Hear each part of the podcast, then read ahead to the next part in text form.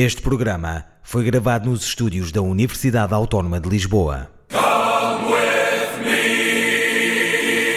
Almofada de ar fresco. Um podcast onde se pode recostar. Hoje começamos com uma história diferente, ah, assim mais para o estilo policial, de um homem que foi detido quando tentava entrar na Índia com 12 barras de ouro escondidas no reto.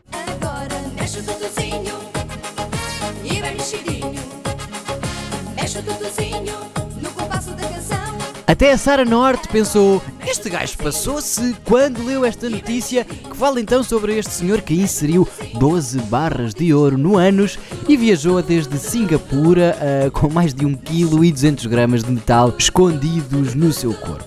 Será que aguentou ir sentado? Perguntam os meus lindos ouvintes. Não sei, mas isto também não é o Dioguinho, por isso vamos lá manter a elevação, se faz favor. O suspeito foi interrogado pelas autoridades depois de ter sido detectado que escondia ah, 8 barras de ouro em candeeiros LED que levava consigo na bagagem e os polícias terem achado estranho o senhor repetir constantemente Mas dói.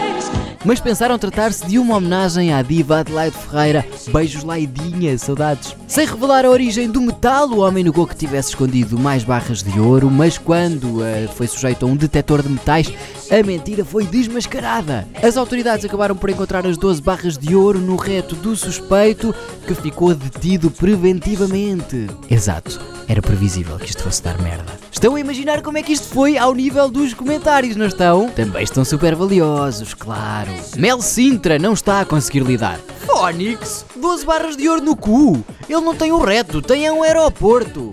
E Lu Santos também parece espantada.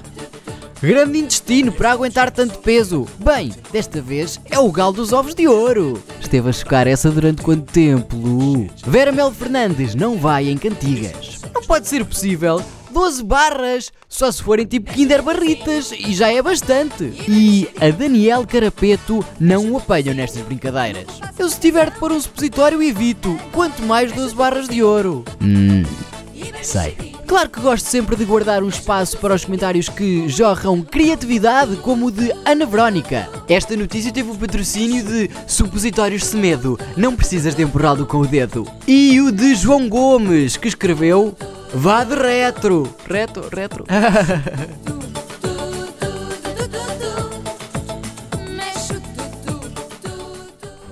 A próxima notícia não está assim tão longe da temática que acabámos de abordar, também envolve nalgada, que a internet tem andado assim, não percebo. Eh, E no fundo este episódio de hoje é uma pescadinha de rabo na boca. Vamos então à notícia. Prezado e atento auditório de um homem que tentou apalpar o rabo a uma agente da PSP. Tem 37 anos e foi detido numa discoteca em Vila Real depois de ter lançado piropos de natureza imunda Mostra-me a tua xaroca! Comer a tua xaroca! e ter tentado apalpar o rabo a uma agente que integrava uma patrulha chamada para pôr fim a uma discussão. A situação aconteceu então depois do dono da discoteca ter ligado para a polícia, uma vez que um dos seus clientes tinha consumido 100 euros em bebidas alcoólicas e queria sair sem pagar. Quando os dois agentes, um homem e uma mulher, tentaram levá-lo para a esquadra para o identificar, já que o senhor não trazia consigo qualquer documento e depois de 100 euros em álcool já nem o nome devia conseguir dizer. Manuel, já disse que me chamo Manuel. Apareceram então no local mais dois homens, irmãos do suspeito. E aí é que a história se complicou. O homem de 37 anos só não conseguiu apalpar a agente enquanto dizia és mesmo boa, porque o colega de patrulha desta o impediu, não tendo ficado esclarecido qual dos dois tinha mais vontade de sacar do castete. Mas avancemos para os comentários, onde também, como já é natural, andou tudo à paulada. Mónica Jesus está um bocadinho deslocada, mas fez jornalismo cidadão e reporta-nos com toda a exatidão uma história que por pouco não acabou em horror. Ah, isso ainda não é nada. Hoje de manhã fui levar o meu filho à escola e lá tem semáforos. Eu já tinha carregado no botão e quando já estava verde para nós atravessarmos e vermelho para os carros, passa nesse momento um carro da polícia e passou enquanto estava vermelho para eles. Imaginem o meu filho de 6 anos ia atravessar a estrada e se eu não lhe posse a mão, eles atropelavam-me o pequeno. Se fosse um de nós a passar o vermelho, se calhar já ficava sem carta. A próxima comentadora é a Maria Carvalho. Ela comenta todas, mas mesmo todas as notícias, ela aparece em todas. Ah, eu já estou assim um bocadinho fã dela, já lhe conheço o estilo, que é muito próprio, eh, às vezes nem preciso de ver que, que é ela, e por isso ela está a tornar-se assim uma espécie de Miguel Sousa Tavares dos jornais online. Ela escreveu: Devia estar mesmo necessitado. Ou então é apenas carnívoro. Embora em Castro Verde façam por lá umas cabeças de borrego assadas que são pelo que de melhor existe.